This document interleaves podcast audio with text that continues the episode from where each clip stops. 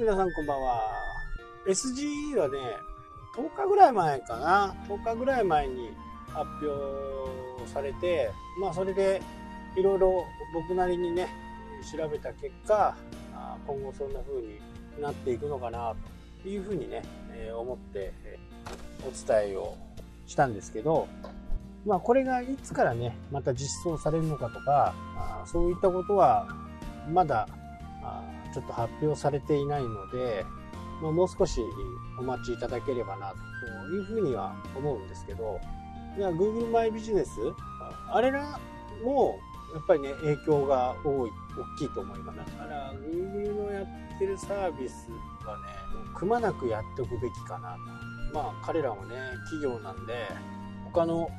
のを使われるよりは自分たちのものを使ってくれというのはね、まあこれは至極当然のことかなというふうに思いますよね。まあこれからねどういうふうな形になっていくのかっていうのは、まあ、やっぱり分かんないですよね僕らには。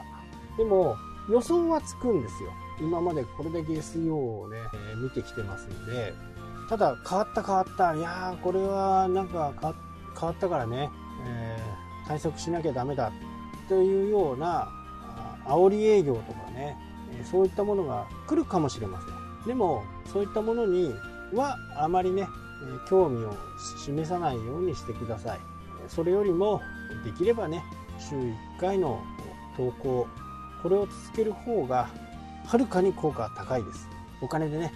バンバンと解決するっていうのも時にはあろうかと思いますけどでも週1回ですよ。回ぐらいはできるでしょうと。ね。仕事のためですからね。仕事のことをやってるんだから、たとえ1時間、2時間かかってもね、そのくらいのことはね、やってもいいんではないかなと思います。で、やれないことはないんです。あの、記事が、ネタがないとかね、えよく言い訳を言う人がいるんですけど、それはね、それを言うんだったらあなたはプロではありませんよというふうに僕は言いたいかな。プロだったらいろんなシチュエーションでね、えー、あなたの商売や仕事やサービスが使われると思うんですけど、そこに真摯に向き合ってないんじゃないかなっていうふうに僕は考えます。お客さんと話す、お客さんのことを考えている。まあこうなればね、必ずそこに新たな問題とか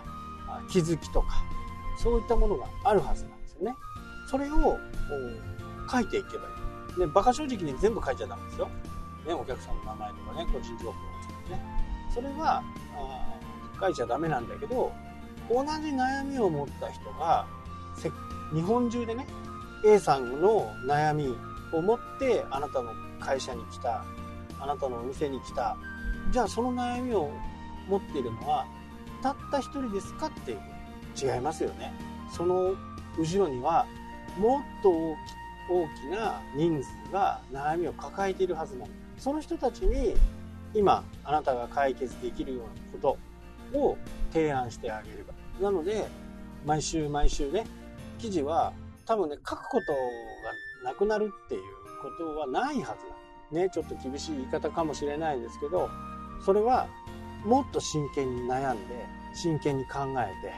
お客さんの立場になって考えれば記事はいくらでも出てくると現場に接していれば。現場に出てない社長さんはね多分あまり浮かんでこないと思います。で現場がどうなってるか分かんないけどね。だから現場を知っていれば必ず新たな問題新しい気づきこういったものがね必ずあるはずなんですね。と同時に同じような質問ばかりいつも受けると言った場合はそこにニーズがあるわけです毎度毎度同じ質問を繰り返されて嫌だなっていうふうに思う。これどの業界でもね多分あると思うんですよね。またそれ？みたいなね。でも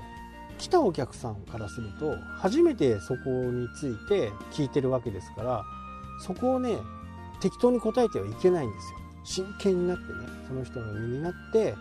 考えてあげるいやそんなことも分かんないんですか？みたいな態度を取るね、え、ところがあります分かんないから聞きに来てるんだよねっていう話。だここをしっかりね理解してあげることが大切で今後のリピートの可能性にもね非常に深く関係してくるんでここはねしっかり丁寧にね親切丁寧に答えてあげるですね。もしあなたが自分が何か僕ねよくこれ話するのはすごくね嫌だったことがあるんですよ。